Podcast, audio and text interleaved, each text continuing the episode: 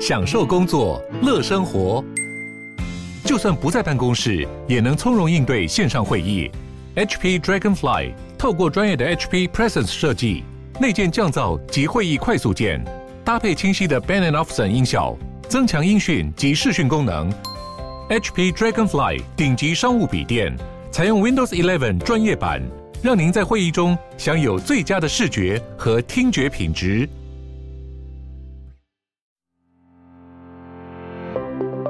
不认为 ChatGPT 它本身有什么杀手级的应用，可是我看好的是它所创造出来的 ecosystem 生态圈，也就是它未来可能会推出很多的 API。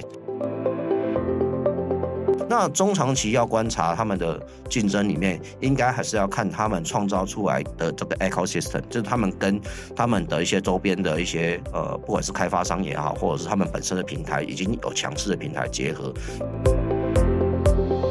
这负责是一个很重要、不会被取代的一个理由。这这个也是我常常安慰我们家会计师的，因为会计师要签名嘛，AI 不能签名。欢迎收听远见 Air，各位听众，大家好，我是主持人远见杂志副总编辑林让君。我们今天邀请的来宾是 KPMG 安侯企业管理董事总经理谢云泽。呃，谢总经理你好。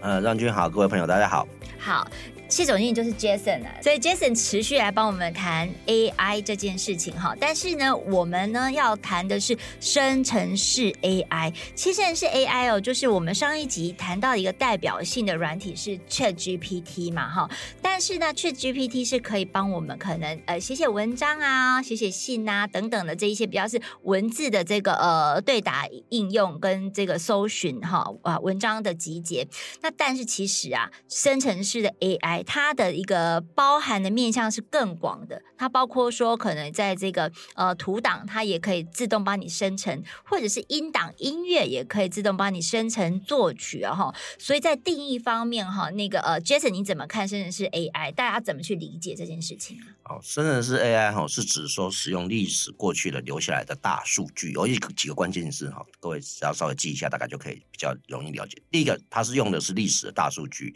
然后第二个是根据 AI 里面的所谓的深度学习啊，深度学习的模式，然后去创造出一个呃答案，或者是生成一个产品啊，大大概就是生成式的 AI 的几个重点：大数据啊，历史的大数据，深度学习啊，还有这个创造啊，说这三三这三件事情。那它创造什么东西呢？让你刚刚有讲文字、图像、音影音档啊，或者是影片的哈。那这个口语一点讲啊，哈，就是 AI 可以。以呃这个望文生义，以文生文，以文制图，看图说文，还有以文收图，哈大概就可以做这些事情的哈。所以，所以大家都是这个，除了刚才这个我们之前有聊过的 ChatGPT 以外，哈，另外。叫做喜欢来举例的例子，就是以文制图这这个这个东西，像像我知道张俊也也也玩过哈，就是搭然后一样是 OpenAI 的产品的哈，根根据你的指令啊，然后根据你要求的画风，然后去画出一张世界上独一无二，生产出世界上独一无二的一个所谓的这个意向图啊。那意向图里面它可能是你可以卡通风，刚刚说是什么后现代风等等哈，去指定啊，还也可以指定有未来感、历史感等等这些东西啊哈，这是一个。那、啊、另外一种，另外一个是进阶的哈，这个是 DALL-E 是比较算是原生的。另外一个是进阶，比如说 A P P，像我自己喜欢用的一个 A P P 哈啊，叫 Avatar 的 Maker 哈，它就是阿凡达的一个创作的一个图哈，是把我自己的照片变成阿凡达嘛。呃，变成阿凡达也可以，你可以，他可以帮你，你只要给他几张照片，他就会学习，然后学习完以后，呃，一样产生任何的风格。因为我们很喜欢头像嘛，可是我们的头像每次就是那几张照片截一截嘛，啊，我们就用这个阿凡达生产器来帮我们，就是生产一些比较，不管是有历史感、科技感，或者是一些特殊场景的一些一些图像哈。然后这个，但这个是要付费的，所以它可以不不但可以帮你这个换脸、变脸，还可以造脸。哦，所以这是大概新。我觉得现在应该很多朋友在社群上都是用这种生成生成式 AI 做出的这个头像，对，就动不动就是看到就是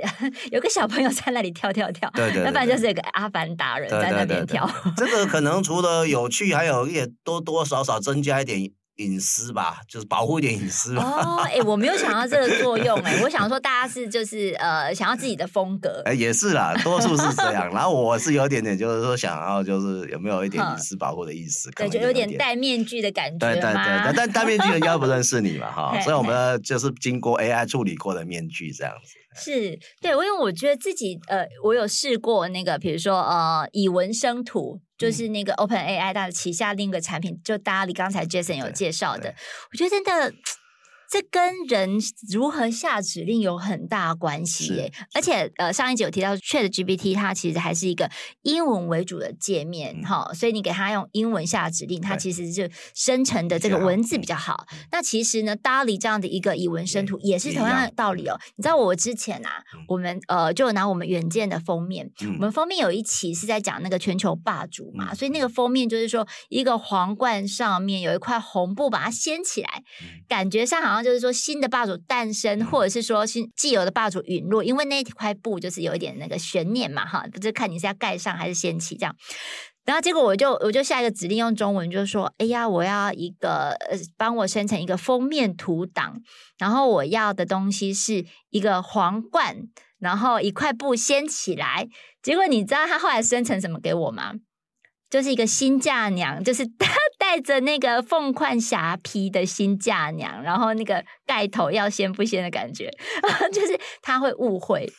对，应该是这样讲哈。大家把这件事 DALL-E 这个东西又又喜欢跟 ChatGPT 去去类比，因为 ChatGPT 它厉它厉害的地方是它对你自然语言的理解力很高。嗯。可是事实上，DALL-E 这个东西其实它主要是以文生图，可是这个文不是那个。它的强项就不在于那个自然语言，他可能是去找一些关键字啦。对，所以他对于你描述的那些情境，他就没办法理解，很无法精准对。对，所以我们后来有改变策略，因为其实像现在啊，有很多比如说以文生图的这个软体，它为了要让你下很精准的指令，它就有一个像是 Prompt Hero 像这样一个软体，就是专门告诉你说什么样的这个图片，它的背后，它就告诉你它的 prompt 是怎么下的，所以你完全就是可以去校正。对对对。对所以他那个呃呃，刚刚 Jason 说，就是这个图档的关键字，他们现在在讲的是 prompt，就是一个文字提示。这个这个其实是一个。技术诶，对对对，对就就新的这个 AI 的学问啊，对对对，哦哦哦，这它是一个新的 AI 学问，就是怎么怎么样去提升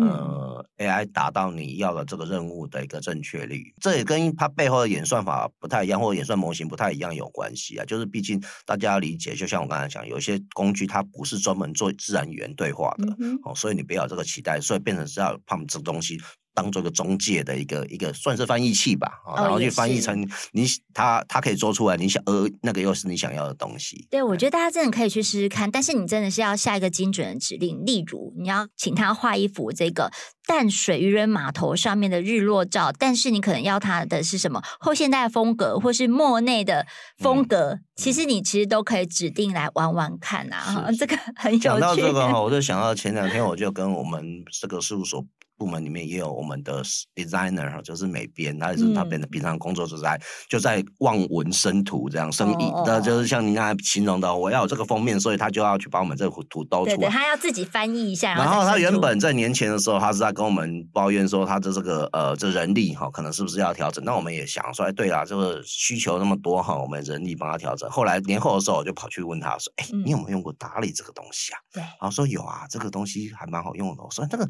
这个有，如果说没有什么其他法律或者是商业应用上面的一些问著作权等等的事，如果没有假假设了哈，没有这个问题的话，或者是需要付费的话，也可以付。那以后你的助理哈，那是不是就请这个这个 DALL-E 来当当你的助理？欸、他说，哎、欸，这个也是可以考虑的。嗯嗯嗯。所以他其实 OK 的，他没有觉得说你要用 DALL-E 来取代他。哎、欸，我没有这样讲。对，因为我们上一集哦，大家可以再回听哦，就是 Jason 有提到说，其实 AI 啊。话说可以取代一些工作，但事实上不行，它可能只是某一个部分的功能可以取代哈。那所以人机协作还是一个呃，就是呃未来的一个趋势啊。那但是讲到这个以文生图的，像这种 DALL-E 的这一种生成式 AI，我觉得有一些哎，去年底有个很有趣的新闻哎，就 Jason 一定有注意到，就是说。呃，去年底有一个呃数位艺术的奖项，嗯，结果头奖是 AI 生成的图片呢，你知道吗？所以那个呃，后来这个呃颁奖嘛，然后得奖者公布之后，一片哗然，大家就会觉得说那是怎么样？其他的这个参赛者就说，我都很认真用数位的方式去产生我的创作跟艺术，但事实上那个 AI 它其实是呃站在巨人的肩膀上，它等于是说把以前什么梵谷啊、高更啊 这些大师的全部都学一遍，然后再产出一个 AI 的图档。这个会不会有什么样的，比如说道德争议，或者在专业上面讨论的空间呢？呃，这个法律问题会产生蛮复杂啦，所以有好多律师都说，哦、他们对未来这个呃 AI 的发展，他们充满了信心，充满了信心的意思，到底他们自己的这个，比如说著作权或者是等等相关法律业务、诉讼的业务，充满了信心。但是我们反过来看哈，这个也是无可避免的，尤其是在特定的领域，比如说，你看。AI 打败围棋世界高手，这已经就不是，这已经多少年前的事情。所以你说艺术被取代，甚至我以我以前有看过一个说法，说以后那个诺贝尔奖得主，不要说你这个艺术创作，诺贝尔的诺贝尔奖化学奖得主，哦哦，大家看什么奖？我刚我们上一集有提过，AI 的强项不一样哈。比如说化学奖得主、文学奖得主，那可能是 AI，那嗯。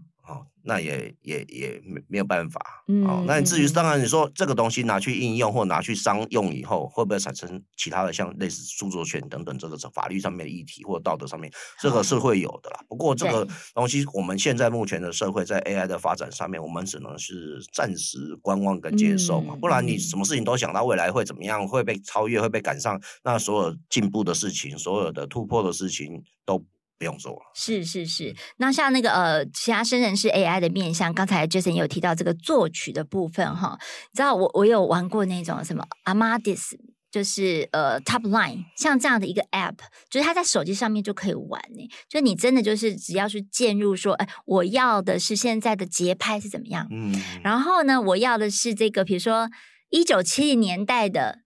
的歌曲，而且它曲风是属于流行音乐，他就帮你作曲，是，就是他就觉得说，可能里面是有一些黄金的比例的，就好听的歌曲里面有黄金比例。那呃，它其实 database 里面就是说，可能近这三四十年以来，就是全球排行榜上面的 top ten 的歌曲，它全部都把它变成是 database 的一部分。对，所以它等于是说，你要什么样的曲风或什么样的年代，是，它就从里面去找出。就是相似的片段就帮你组合了。是的，大家听到让让让君讲这个就知道他很文青哈，都在注意这 些，大家注意这些那个。除了您刚才讲这些比较艺术性的创作以外，我个人更注意一个市场是，大家不是最近听到很多只要是耳熟能详，尤其是中文歌曲，都是所谓抖音歌、口水歌。有。可是那些抖音歌、口水歌，其实很多也都经过演算法哈。我我不确定它是不是经过生成式 AI，但是它都是经过这些演算法去计算出来，就是大家哦。这样子旋律，这样子的，甚至这样子的一个歌词，哦，这一类的歌词，这样的感觉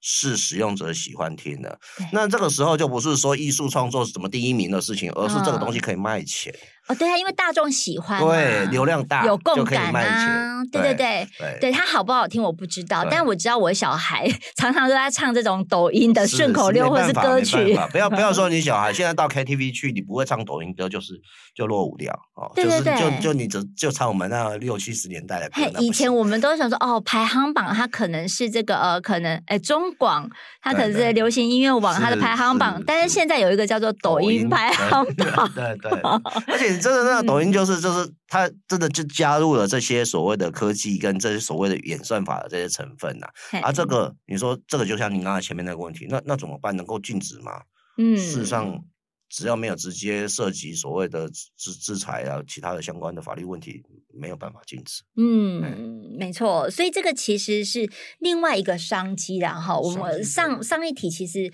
呃，有提到说，我们现在虽然就是常常大家在考这些呃 AI 啊，ChatGPT 要把它考到，但事实上，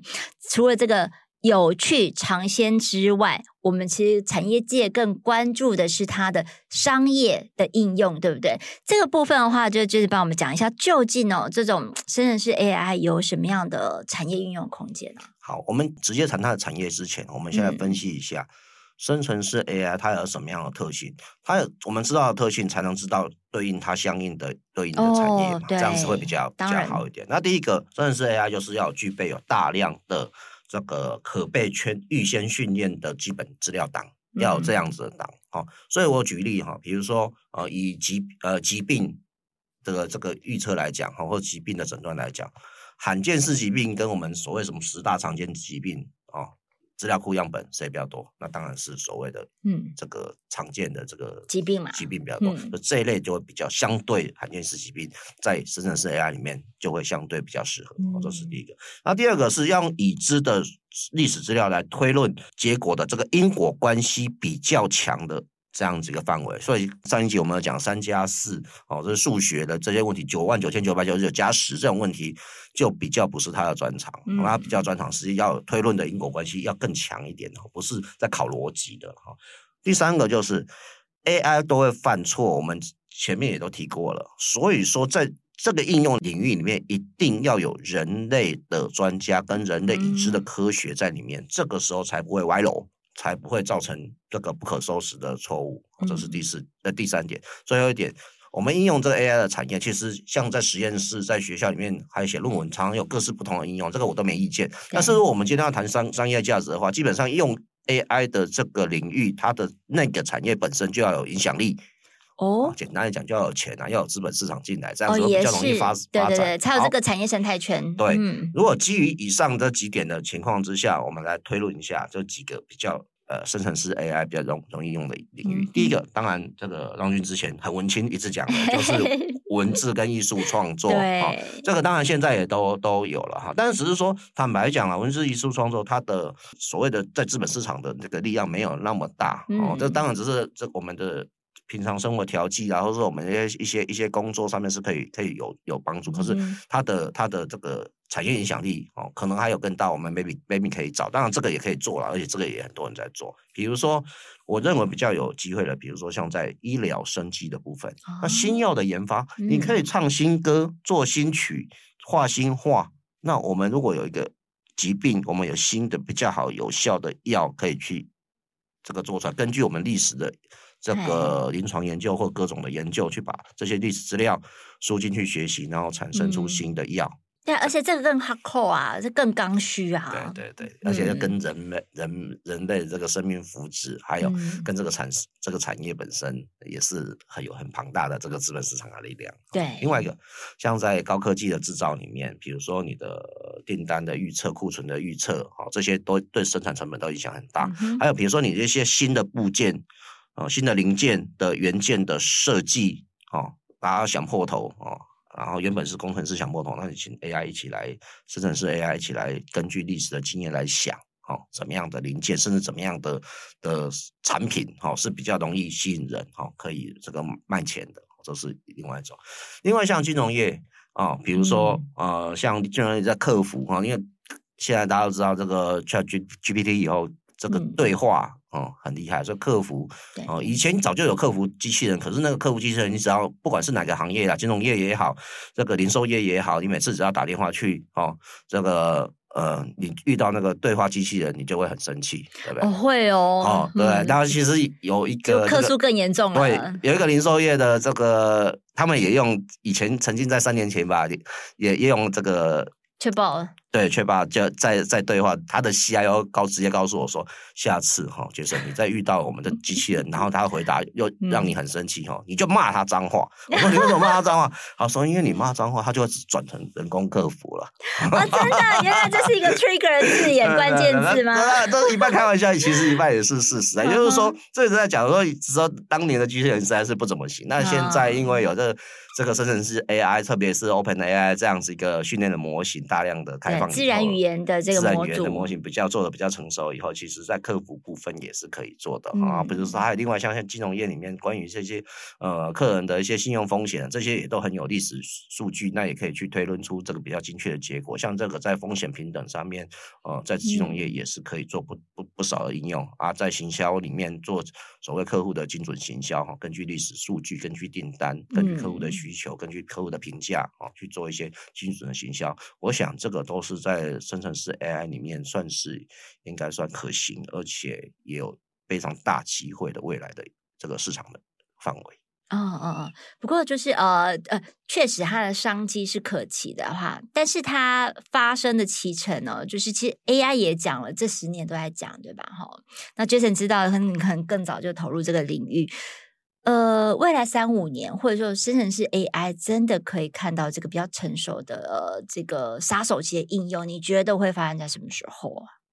你说年年年份哦？对，就是。我觉得两三年以后应该就会有很大的机会，嗯、因为我是从资本市场来看这个这个这个东西啊，就是资本市场目前，呃，像最近那个热搜的关键字就是 AI 嘛，啊，那、啊、各位可以看到资本市场最近呃这个投资的方向，甚至你你要去看观察股价也可以啊，就是。这个其他的股都不怎么样，因为当然全球经济都都经济都有问题哈。但是就是 AI 相关的这个投资在资本市场的投入，还有目前呈现出来的这个热络的程度很高。那有资本的推动，我相信呃，在这个有具体的应用跟商用的这个可行性就会大很多了。所以我觉得两三年里面，在我刚才讲的这些领域里面的某一些领域，就可能会有比较。那你现在觉得 ChatGPT？有没有可能就是发生中的这种杀手级应用啊？它本身哦，它本我不认为 ChatGPT 它本身有什么杀手级的应用，可是我看好的是它所创造出来的 ecosystem 生态圈，也就是它未来可能会推出很多的 API。其实它现在事实上它现在就有，就跟微软可能就已经会第一阶段合作。是是是是，他们必然合作嘛，因为老板因为是他的这个 金主。对，那那一合作以后，因为它它的训练模型哈、哦，还有加上这些基础的云端服务，那透过 API 的这个应用程式的界面去接接，嗯、那在各种应用程式发想里面哈，或者包括刚我们之前也提过，跟呃假设啊，比如说像微软 Office 现有的，或者是它的搜寻引擎现有的，哎、嗯，这个时候这个应用就有可能会造成。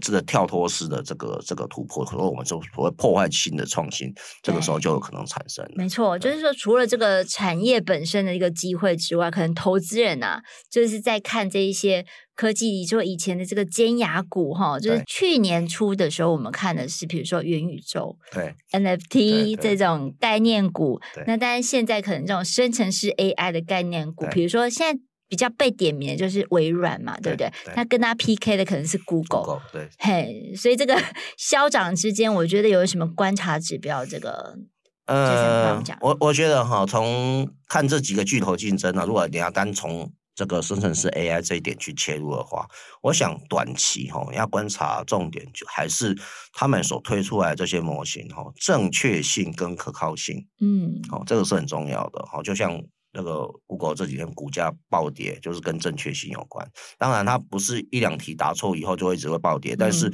如果它一直答错，哦，这就是问题。而且呢，答错还要看内容。我觉得 其实外太空图片第一个，望远镜，望远镜这这种事情，这个答错，我觉得不是什么太大的事情。可是各位如果印象深刻的话，你要记得有个新闻，在二零一五年的时候，Google 的 AI 曾经做错一件答错一件什么事情，就是那时候它也是。这个推出了，为了跟其他巨头对抗，他推出了那个图片分类的系统，照片分类的系统。嗯、结果他的照片分类系统把这个黑人跟大猩猩把它分为同一类。各位各位记得这些新闻？那个是很致命的错误，因为那涉及到种族歧视，嗯、而且其实 Google 应该经过了好多年才把它做一个 announce 对的修正修正 修正，不能 announce。所以说这一类的事情，我认为这个就可能不是像。韦伯望远镜那种事情只是一个小小，那这个这个是一个我想正确性跟可靠度要观察的一个、嗯、一个指标。那另外一个跟可靠度也有关，但是跟我们现在运用那个 ChatGPT 里面使使用者体验不是那么好的那一段，就是所谓的效能。嗯、哦，这个效能跟可靠度也有关系。然啊，因为太多人用了，所以呢，它的这个效能呃，目前看起来就是越来越有问题。那以后、哦、因为它一直显示说可能这网站过载。它还有显示还好，有时候它就一直就就就当掉啦。哦，对啊啊，所以这个东西就会变成使用者就体验就很差。嗯，那如果这样子的话，以后大如果他推出来的产品都是这样子的时候，大家就会嘛，而而且各位知道，现在还没有正式开放这个很多的 API 的应用，而如果很多的时候，那它如果这个这个效能没有办法负荷的时候，那就会。不是大家就不喜欢用了，所以这个是一个，这个是要短期要观察的了。那中长期要观察他们的竞争里面，应该还是要看他们创造出来的这个 ecosystem，就是他们跟他们的一些周边的一些呃，不管是开发商也好，或者是他们本身的平台已经有强势的平台结合的这个结合的程度，那谁整合的比较高哦？比如说呃，微软跟 Micro 跟 Microsoft 的 Office，那 Google。跟它的这个 search engine 或者是跟它的 browser 哦，嗯、这个地方，那他们的生成式 AI 在里面的运作的状况、结合的状况整合的比较好、比较成熟，那我相信这样子这个就会胜出。对对，所以就是，哎，其实最好观察指标就是说，你自己或者是你的朋友、你的同温层里面。现在到底用不用？而且就是到时候他们都正式推出功能之后，如何选边站？这也是还蛮有趣的，或是有效的观察指标啦。所以说注册人数并不重要，很喜欢看的就是日活跃用数，就是、啊、就是用户的人数。好，人气很重要啦。人气，对对对，还有用的人气这样子。没错，所以这样呃，AI 协作的一个时代其实是来临的嘛，嗯、对不对？对那但是这 AI 人工智慧。他到底谁要来规管？谁要来负法律责任？我最近听到一个说法很有趣，就是我们上一集不是聊到说，像是律师、会计师、医师这些三师的职位，他还是不会被取代的啦，哈。因为就是说，我们人永远更有洞见、跟创造力、跟整合力，但是它其中一个不会被取代理由，就是在于说。AI 没有办法帮你负法律责任，没有办法去坐牢，但是 人可以啊，人要负责任，人要去坐牢，人有法律责任哎，这个杰森怎么看？嗯，对，所以是社负责是一个很重要、不会被取代的一个理由。嗯、这这个也是我常常安慰我们家会计师的，因为会计师要签名嘛，AI 不能签名。哦啊，这个坦白讲，这也是很多我们在推动那个大家喜欢谈那个自动驾驶的时候的一个、嗯、一个理由，因为自动驾驶不能完全替你负责哈，尤其是 Level 三以上，他到底他看到一个湖，他要开下去，还是直接开到右边撞下去一个人？嗯、哦，那这个时候呃，就是 AI 就是面面临道德跟法律的抉择，所以这个当然是一个一一个很重要的理由。那还有一个就是说，我就补充一下，就是 AI 不能取代人，还有一个理由，就是其实现在我们看到的 AI 都是所谓的弱 AI 啊。哦，对啊，那我什么，什么是弱 AI？对。什么是弱 AI？弱 AI 指的就是它的应用是一个特别局限、有限的这个范围里面的 AI，我们叫做 AI。如果是比较通用的，像人一样的 AI，、嗯、我们就会称为它是强 AI。各位要知道，好像目前的多数 AI 就是大数据小任务。大数据小任务是什么意思呢？比如说 AlphaGo 为例，下围棋的啊，它是需要学了几百万、好几几十万个棋谱，嗯、然后去打败人。那他，但是他会做的事情就是下围棋，所以我们还是称那个为弱 AI。虽然他在下围棋很强，对对。那什么叫单一应用，而且很局限小众、啊？对对，所以他如果能够取代棋手，好假设，那他也不能取代象棋手啊。嗯他也不能取代赛车手啊，他也不能取代司机，他不能取代律师，对的。所以 这个是这个是这个是一个。然后另外就那什么时候是我们理想上的抢 AI 啊？就是小数据大任务。什么叫小数据大任务？举举个这个这个小朋友的例子，各位都各位就清楚了。比如说，你只要教一个三岁的小朋友看几张图，跟他讲说这个是猫，这个是猫，这个是猫。这个时候你带他到公园看到一只猫跳过去，他就知道那个是猫哦，这就是人。这这是所谓强 AI。嗯，那你跟 AI 讲说，给大家看三张三张图片，这个是猫，这个是猫，这个是猫。然后你再下一张再问他这个是什么，他不知道，他没办法，因为他是大数据，他需要大数据的训练。他问题是你给他三看三张图片，他不知道哦。哦，所以规模要更大的一个 database，他才有办法。而、啊、你说小朋友到五六年级的时候，你说哎、欸，老师请他下下个围棋，他下个几十盘到上百盘，嗯、他就约略可以有下棋的能力。嗯、可是那个 AI 并没有，你要几百盘才可能，不是不是几百盘，几百万盘吧？几百万盘才才可能有这个这个能力。那啊，他也只会下围棋。好，那小朋友可以做的事情很多啊，从这个辨识猫到这个活动，啊、到到下围棋，然后到读书哦，触类旁通，它是可以的。所以这是强 AI。所以说，其实还有加上刚刚这个让军讲这个负责法律上的一些很多职业是需要负责的嘛。比如说这个我们之前也谈过这个机师啊，没有机师的自动驾驶的飞机你敢坐？嗯，甚至不要说飞机，没有计程车司机的驾驶的计程车。就不敢做啊！在封闭式的环境里面有人在实验啊，但是呢，这个真正开上路就是对，还有法律道德的问题啊，所以说这个是一个呃，大概未来可能的局限跟环境。哦，那所以要谁来规管它？有没有想？其实就以台湾来看的话，你觉得这个是哪一个单位要管这件事啊？数位发展部吗？这个我就不要点名了。尴尬的微笑。对，因为最近这个数位发展部 有要管的很多问题，大家就是啊很多数位应用的问题，然后风险的问题啊，都大家都引颈期盼有主管单位可以来来管啊。那至于 AI 是这样子哈，AI 事实上在呃欧盟哈或者在美国哈也不部分单位也都有对 AI 的一些呃开发，或者是在 AI 的一些应用有一些约制，甚至一些法令的指令哈等等。比如说我举例，像比较早年以前那个，不知道各位有没有听过一个欧盟的这个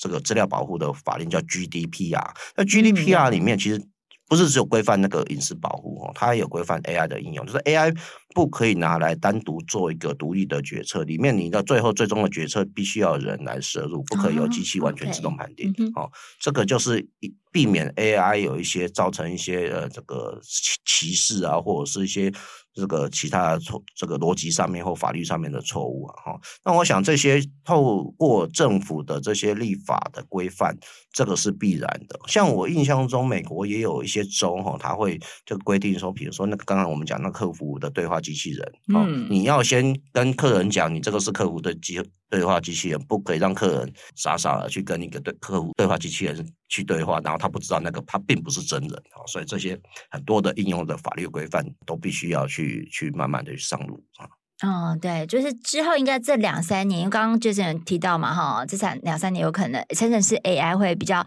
呃蓬勃发展，发展出生态圈，所以这个法令规管的一些相关的配套，也应该会是在呃一个热门的议题上面。那另外一个就是企业的资质也很重要了，嗯、法令约制加上企业资质，这个才是比较完整的。因为像新的这些科技哈，你 always 都要等政府。等工会来约制你，这个可能会也缓不济急，所以企业里面为了要可长可久，为了要商业发展，为了要取得消费者的信心，其投资人的信心，其实。本来就是应该要把这些所谓的 AI，我们叫 AI 治理、风险治理的这些相关事情，都要把它就是尽量做成完整一点。嗯、有，我们其实现在很多的，因为法令规管的关系，就是呃特定资本额门槛以上就要设立资安章，对对对对对，对。哎、欸，其实 Jason 自己也是这个呃大型机构跟那个呃一些政府单位的一些资安的负责人呢，你要不要讲一下，就是说你这工作都在做些什么啊？那我们主要是在辅导一些企业啊、哦，做一些资讯安全的的工作，平常比较没有事，就成平的时候，没有出事的时候，嗯、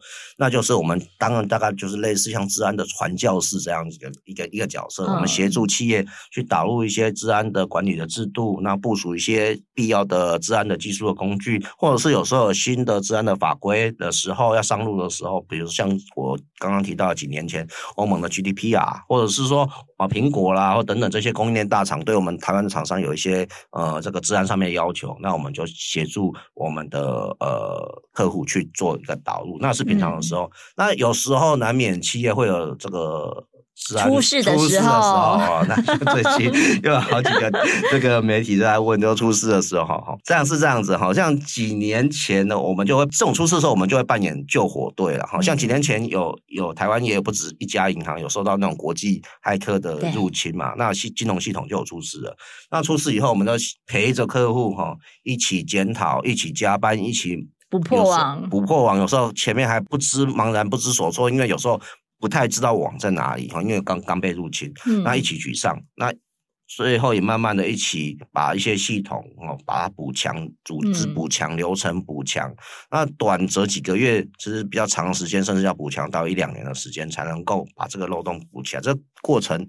可能很漫长。要不要跟骇客谈判呢？啊，那你谈判，你讲的是那个有时候被那个勒索的时候啊，那勒索的时候，呃，就是对他，因为客户现在的骇客很厉害，因为他很有组织，他会做心理战，哦，他有时候先资料给你看一点，让你跟你交换，然后叫你先。要要要拿一些比特币出来，如果你不充，他会给你一个计时器，然后给你倒数计时，然后下给你加码，哈，然后甚至要给你就是泄出更多的资料出来，甚至骇客又会也有公关组啊，骇客会跟 媒体联络哦，这个对，就是要反向要恐吓哈，所以说这种这种机制太多了。你现在像我们跟骇客的作作战，以前都在防火墙，在网络上面做技术上的作战，现在确实是连那种谈判啊、心理学啊，哈，一些媒媒体公关啊技巧都可能要用上了哦，这才能去对付这种所谓的国际骇客的这个组织集团然后。那至于说这里面呃到底发生了什么问题，尤其像最近有很多的这治安事件暴增哈，那国会也很关心，媒体也很关心，民众也很关心，所以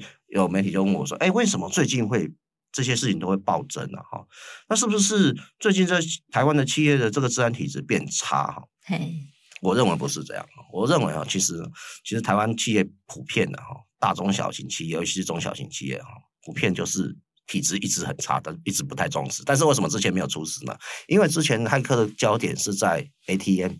在供应链啊。当然有一些产业，尤其像像金融业这几年在金管会的这个指导之下，也都都很强力的在在治安上面做加强，那就补强，那所以就会体质好一点。哎，那那泰泰克也会换转换战场啊，换到这供应链啊，甚至换到其他的这个中小比较中小型的，这还没有这个补起来的，对，对对，然后就往那边 CP 值比较高，哦。对对，我我我讲最近一个例子啊，最近也出也有出事的一家这个单位，那我们就不讲他企业名字，呃，就是该我们配合主管机关一起去做一些调查。本来想说是不是骇客给他攻击，让他这个资料哈外泄等等，后来发现根本不是骇客去攻击他，而是呢他们自己在写程式，在研发的过这研发程式的过程之中呢，呃工程师不知道是因为这个在家上班呢，还是因为什么样方便的因素，自己把他这个算是把资料放解除吗？呃甚至放把资料放在防火墙之外，或者是放在云端上面，那没有任何的保护等，等于说把把你家的资料把你家大门摊在阳光下，对对对对对，那。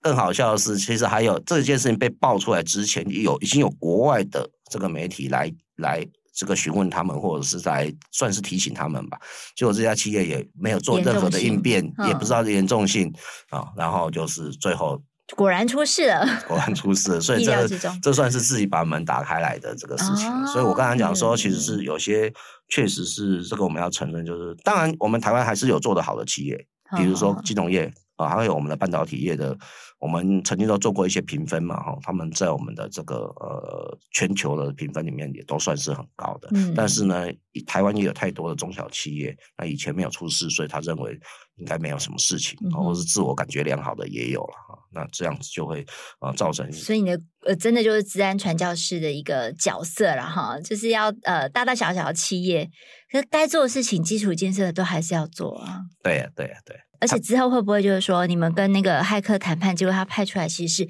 AI 的公关，或是 AI 的谈判高手？嗯，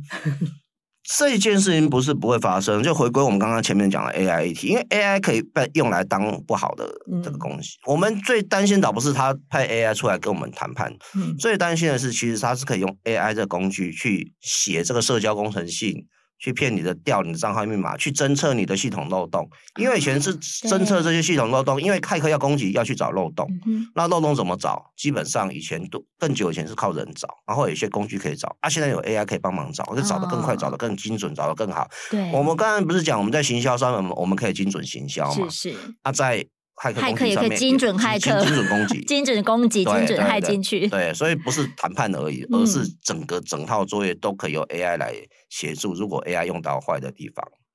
怎么办？这个就是要另开一集，再来谈一下，就是治安骇客跟 AI 的关系。然后我相信这个呃，Jason 就是的经验这么丰富，一定有更多就是呃精彩的洞见。我们期待 Jason 下一次的光临。这样呃，这一期呢，我们希望说大家如果想要了解更多的细节，其实在远见呢有很多的这个 ChatGPT 啊，还有生成式 AI 的一些相关的系列报道，可以看我们的资讯栏连接，也可以看我们远见的官网跟书。数位平台，今天非常谢谢 Jason 的，谢谢张军，谢谢各位朋友，谢谢，也请每周锁定远见 On Air，帮我们刷五星评价，让更多人知道我们在这里陪你轻松聊财经产业国际大小事，下次见，拜拜，拜拜。